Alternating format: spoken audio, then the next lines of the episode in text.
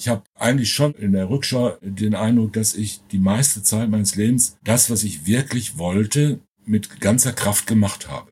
Das, was ich gerne gemacht habe, habe ich mit ganzer Kraft gemacht. Dann ergibt sich ganz vieles von alleine. Am Schluss, als ich 2017 aufgehört habe, hat ja etwa die Hälfte der Kollegen beim Bundesgerichtshof mich gar nicht mehr gegrüßt, auch nicht mit mir gesprochen. Auch die, die, mit denen ich noch nie ein Wort geredet hatte, außer Guten Tag und Guten Morgen, sind irgendwo im, rumgefahren in der weiten Welt und haben gesagt, der Fischer ist ein ganz schlimmer.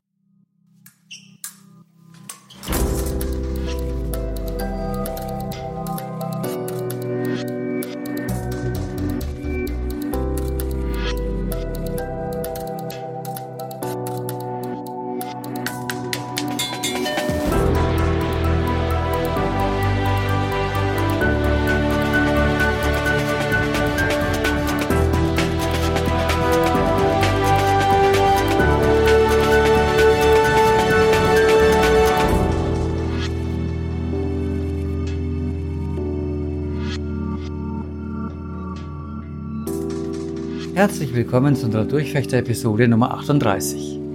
Diesmal sprechen wir mit Thomas Fischer, einem der bekanntesten, zugleich umstrittensten Juristen im Land. Über viele Jahre prägten Fischers Kommentare und Urteile die Entwicklung im deutschen Strafrecht. Hunderttausende lesen seine Kolumnen zu kniffligen juristischen Themen. Fischer war Vorsitzender des zweiten Strafsenats am Bundesgerichtshof in Karlsruhe, von der Presse gerne Rebellensenat genannt. Denn Thomas Fischer legt sich oft mit der eigenen Zunft an, wenn er es für dringend geboten hält. Fischer entstammt einfachen Verhältnissen. Die Abschottung selbsternannter Eliten hinter Hierarchien und unreflektierter Ideologie ist ihm ein Graus. Wie man damit umgehen kann, wenn man selber dazugehört, auch davon berichtet uns Thomas Fischer. Mein Name ist Timo Lien und ich wünsche euch jetzt viel Spaß mit der neuesten Episode des Durchfechter.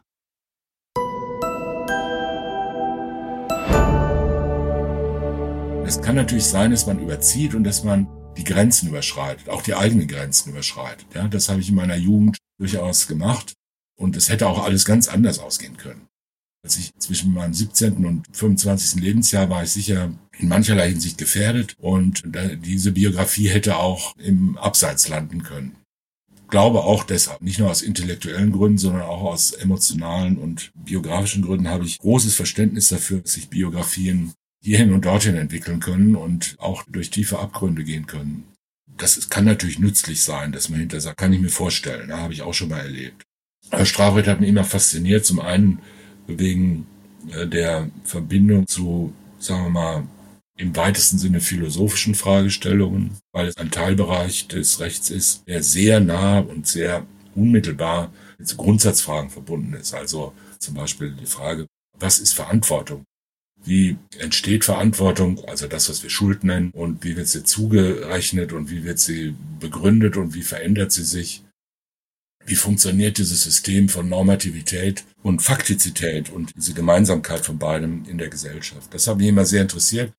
Und da ist man im Strafrecht natürlich unmittelbar immer dran. Das hat eigentlich jetzt schon 40 Jahre gehalten. Diese Faszination erlebe ich noch immer.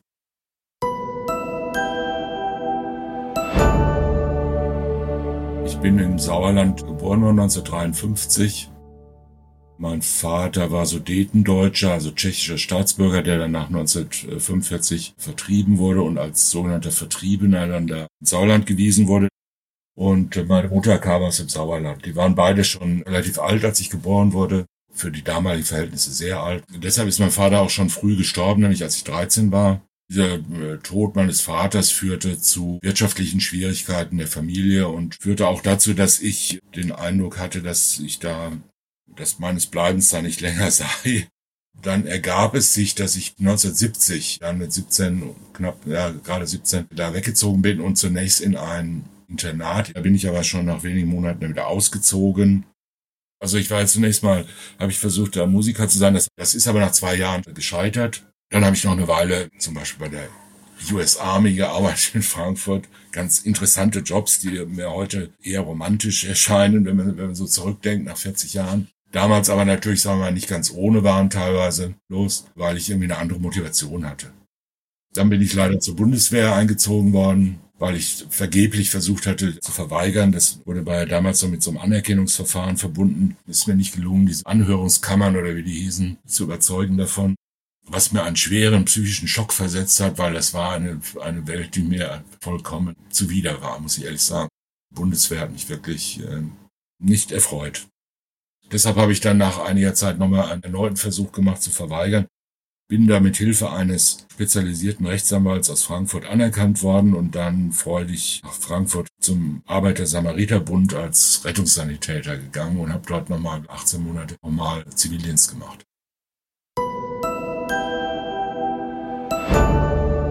Es hat mich vor allen Dingen, dieser äh, schon erwähnte Rechtsanwalt hat mich irgendwie beeindruckt, weil er das souverän machte und es schien mir irgendwie ein angenehmes oder strebenswertes Lebenskonzept.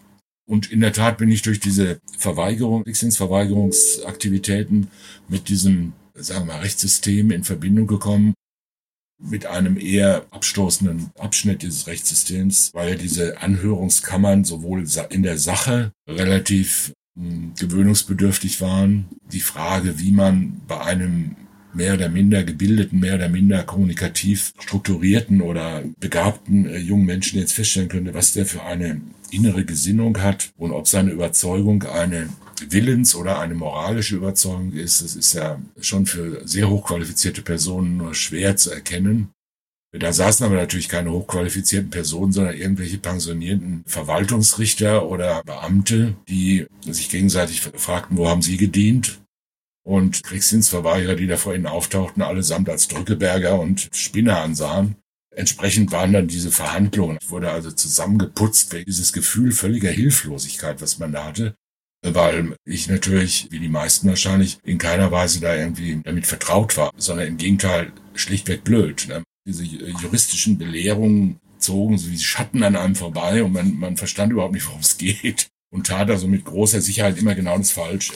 Und man, manchmal wird einem mit Schrecken klar, dass es ja sehr viele Menschen wahrscheinlich auch heute gibt, denen das ganz genauso geht. Ja wenn die mit diesem System in Verbindung kommen und man die immer völlig entgeistert fragt, ja, wieso haben sie denn das, diese Belehrung nicht gelesen? Da steht es doch ganz genau und gar nicht verstehen kann, warum die so viel Angst davor haben, so abgeschreckt sind schon von dieser Übermacht des vorgeblichen Wissens, das da auf sie einprasselt und dieser unendlichen Möglichkeiten von Fehlern, schon in winzigen terminologischen Nuancen, dass sie dann lieber gar nichts machen.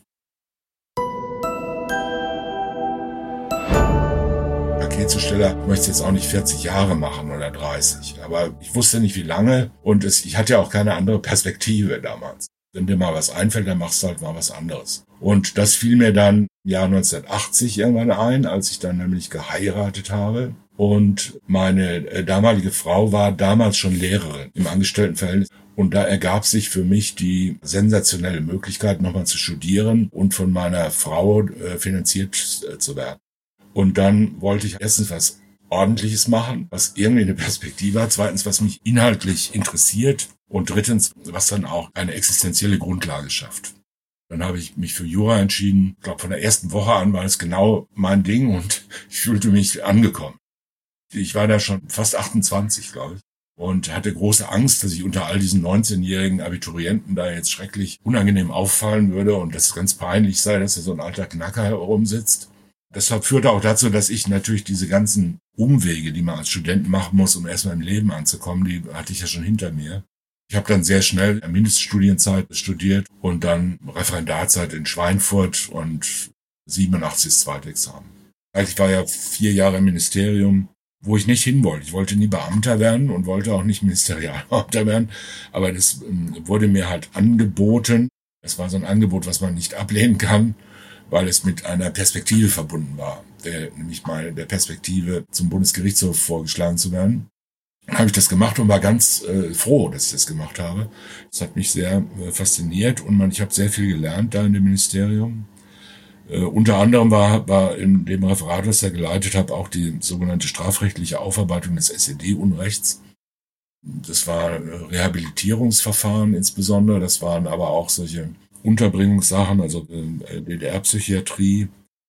Ich habe auch mal ein sehr interessantes, als noch vor der Ministerialzeit, eines der Verfahren, der Strafverfahren gegen der sogenannten Waldheim-Prozesse der Jahre 1950 bis 53, 54, 53 geführt, also gegen einen dieser Waldheim-Richter, die in diesem sogenannten Gericht Außenstelle Waldheim des Landgerichts Chemnitz in den Anfang der 50er Jahre äh, übrig gebliebene Gefangene der sowjetischen Militäradministration abgeurteilt haben, fern jeglicher rechtsstaatlicher Prinzipien und zu brutalen Strafen wegen teilweise zu, wahrscheinlich zutreffenden, teilweise aber vollkommen willkürlichen, aus den Fingern gesogenen und durch nichts bewiesen, in allen Fällen durch nichts bewiesenen Vorwürfen zu 20, 25 Jahren Zuchthaus, 24 Todesurteile. Es waren alles Volksrichter damals, Leute, die in der DDR ausgebildet wurden in so ein bis zwei Jahreskursen Teilweise der zum Beispiel, den ich selber verurteilt habe, war früher selbst im KZ als KPD-Mitglied gewesen. Denen wurde gesagt, das sind die Nazi-Verbrecher und wir haben die Aufgabe, die abzuurteilen. Es ging nicht darum, ob die schuldig sind, sondern nur, dass die schnell geräuschlos verurteilt wurden. Habe alle damals noch lebenden Zeugen in Deutschland, teilweise auch im Ausland, zu Hause besucht und vernommen. Äh, viele sehr berührende Geschichten gehört. Ja, das war interessant. Vieles andere aber auch. Im Ministerium lernt man, wie es funktioniert wie das Zusammenspiel zwischen Politik und Recht ist, zwischen Exekutive und Legislative.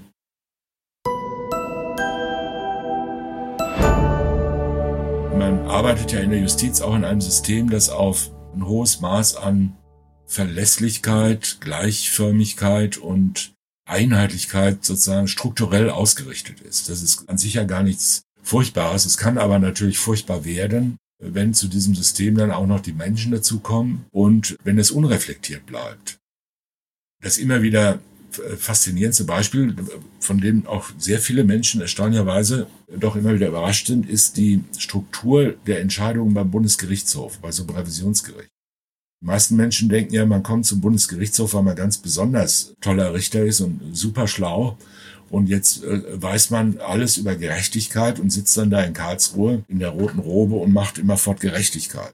In Wirklichkeit liest man 600 Akten im Jahr und sieht ja überhaupt nicht, was das für Leute sind, die da betroffen sind. Man, man, man ist ja im Revisionsgericht. Das heißt, man vernimmt keine Zeugen, man hört keine Angeklagten, man beschäftigt sich nicht wirklich mit den Lebensgeschichten, sondern man bewertet schriftliche Urteile von Landgerichten, manchmal Oberlandesgerichten, aber meistens Landgerichten darauf hin, ob da Rechtsfehler drin sind.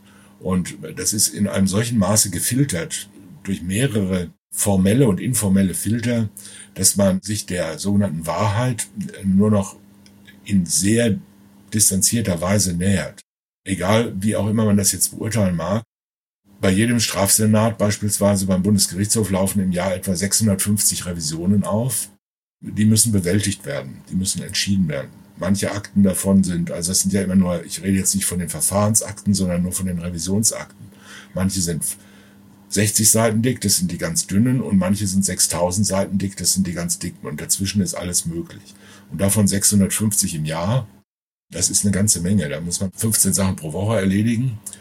Und das kann man, wenn man weiß, beim Bundesgerichtshof kann man in Strafsachen entweder durch Urteil, also Hauptverhandlung und Urteil, das ist das, was man beim Fernsehen sieht, wenn die roten äh, Männchen dann da rein spaziert kommen und dann eine Weile rumstehen und sich dann hinsetzen und, oder durch Beschluss machen. Durch Beschluss geht aber nur, durch Beschluss geht erstens wesentlich schneller aus, aus mancherlei Gründen. Manche davon sind gut, manche sind total schlecht. Zweitens geht es nur jetzt einstimmig. Beschluss geht nur einstimmig. Und äh, wenn man nicht 95 Prozent aller Sachen einstimmig durch Beschluss entscheidet, kann man die Arbeit nicht schaffen. Das ist über die Jahre so gekommen. Und dieser Beschlussentscheidungsmöglichkeit, die ursprünglich mal als seltene Ausnahme eingeführt wurde, ist heute die absolute Regel und die, Hauptverhandlungen sind die seltene Ausnahme. Und wenn man sich jetzt vorstellt, dass man über 10, 15, 20 Jahre mit denselben Leuten, die ja nicht von einem selber ausgesucht wurden als die besten Freunde, die man hat auf der Welt, sondern das sind Karrierejuristen, die von irgendwem politisch oder nicht politisch beeinflusst dahin gewählt wurden und mit denen man häufig doch, sagen wir mal, gepflegte persönliche Distanz hat. Mit denen sitzt man 15 Jahre lang im selben Senat und muss 95 Prozent aller Entscheidungen in schwierigen Sachen einstimmig machen. Das ist eine Aufgabe, die einen mental an die Grenze der menschlichen Leistungsfähigkeit bringen kann. Und ein Senat, also diese Gruppe, die aus sieben Leuten besteht, in unterschiedlichen Konstellationen, aber immer dieselben sieben Leute oder acht Leute, vor die Aufgabe stellt, das komplett zu verdrängen, irgendwie zu bewältigen. Diese zahllosen, massiven Konfliktmöglichkeiten, die da herrschen, diese Abneigungen, diese Rachebedürfnisse, diese Nachtragung, diese Kleinkariertheit, diese äh, Furchtsamkeit, diese unendliche Genervtheit, wenn man äh, Menschen über Jahre zuhören muss, denen, deren man nicht zuhören möchte, vieles andere mehr. Daraus kommt ein System, das in einem außerordentlich hohen Maße, wie es mir sonst überhaupt nicht begegnet worden ist, auch nicht bekannt ist, auf Gleichförmigkeit ausgerichtet ist. Ja, sie müssen Einstimmigkeit erzielen mit Menschen, mit denen sie keine Einstimmigkeit eigentlich haben oder herstellen können. Sie müssen die Fragen, die zu entscheiden sind, so reduzieren und auf so formale Weise definieren, dass sie sagen können, okay, ja, okay, einverstanden. Alles, was du jetzt gesagt hast, ist zwar dummes Zeug, sage ich dir aber natürlich nicht. Deine Argumente finde ich alle, finde ich überwiegend kleinkariert. Ich sehe das ganz anders, aber ich stimme zu. Ja, und das erfüllt die eigenen Erwartungen nicht, Enttäuschung, führt zu Enttäuschungen, manchmal auch Aggression und erfüllt natürlich auch, auch nicht entfernt die Erwartungen, die die Mehrzahl der Menschen hat. Die sich ja denkt, da sitzen jetzt so weise alte Frauen und Männer, so mittelalte bis alte, die sich so tief in die Augen schauen und immer sagen, was, wie können wir jetzt diesem Angeklagten Gerechtigkeit zuteil werden lassen? Das ist eine Vorstellung, die nur sehr abstrakt dann stimmt.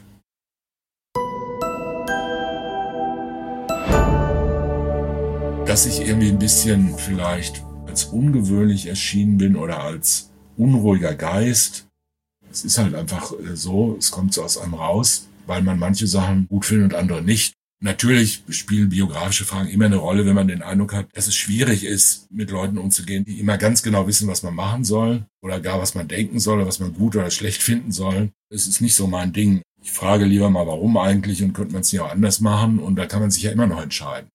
Diese Volatilität, um das mal sehr neudeutsch auszudrücken, der Position und diese Fremdheit auch in Systemen, die eigentlich Fremdheit gar nicht zulassen. Also Beispiel Revisionsgericht, Bundesgerichtshof, dass da plötzlich wie so ein Fremdkörper durch die Gänge schleicht, von dem man immer nicht genau weiß, ist es noch einer von uns oder nicht.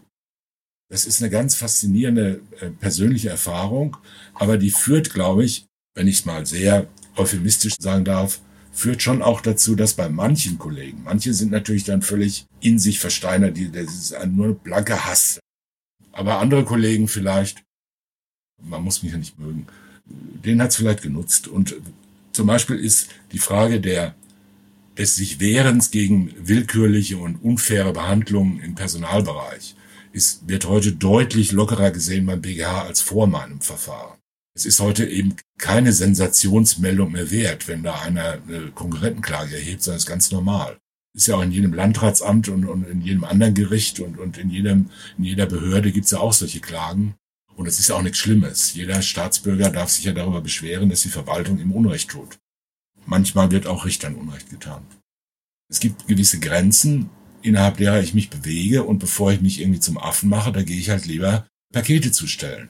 Ja, und ehe ich mich rumkommandieren lasse oder schikanieren lasse oder misshandeln lasse, da gehe ich halt weg. Ja. Und das sind natürlich so gewisse Grundkonstellationen. Das hat ja nicht zum Hintergrund, dass man die ganze Zeit denkt, ich bin der Tollste und Stärkste und, und, und Beste, sondern das bedeutet halt nur, dass man sagt, mal schauen, ob, wie man das aushalten kann.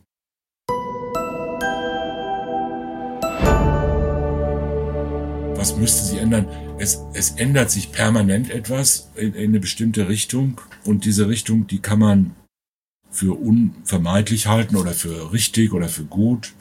Man kann sie auch für bedrohlich und, und angstfurchterregend halten. Diese Tendenz zur Moralisierung des, des Rechts und zur Informalisierung des Rechts. Eine große Tendenz von einer, von einem fragmentarischen Recht, also einem Recht, das sagt, an bestimmten Kristallisationspunkten kann man symbolisch Regeln klar machen und die Regeln müssen sich in, in einer demokratischen Kommunikation weiterentwickeln, dahin, dass man sagt, wir müssen von Staatswegen eine Komplettsicherheit herstellen. Der Mensch an sich ist eine so große Gefahr, weil die Menschen nicht mehr an Regelsysteme, an Normen und an Gemeinschaften gebunden sind, sondern weil ihnen halt vom ersten Monat an heutzutage beigebracht wird, dass sie nur überleben können, wenn sie als Einzelkämpfer und Einzelkonkurrenten durch die Welt gehen niemandem mehr vertrauen und auch selber kein Vertrauen erwarten und sich permanent selbst optimieren auf Kosten anderer. Und wenn man so lebt und wenn man gesagt kriegt, das ist die Welt, in der du groß wirst und sterben musst, und jetzt sieh mal zu, wie du dein, äh, wie du dein Leben organisierst, dann führt das dazu, dass natürlich alle Gemeinschaft zusammenbrechen. Und führt zugleich auch dazu, dass die, dass die Furcht steigt, weil jeder einzelne andere Mensch ein Fremder ist. Es gibt kein Zuhause mehr, es gibt nur noch Fremdheit. Diese Fremdheit muss kontrolliert werden, danach, und die wird kontrolliert durch einen übermächtigen Sicherheitsapparat und Staat, der das Ganze strukturiert und der einem solche Illusionen von Gemeinschaft äh, verleiht, wie sie heutzutage im Internet vorzufinden sind. Und gleichzeitig sagt, je mehr man kratzt an den Seelen und, und an Persönlichkeiten der Einzelnen, desto mehr Gefahren erkennt man und jeder hat noch schlimmere Gedanken und noch schlimmere Gedanken und wir müssen noch mehr ins Internet schauen, wir müssen noch mehr auf die äh, Homepages und auf in, in die Computer schauen.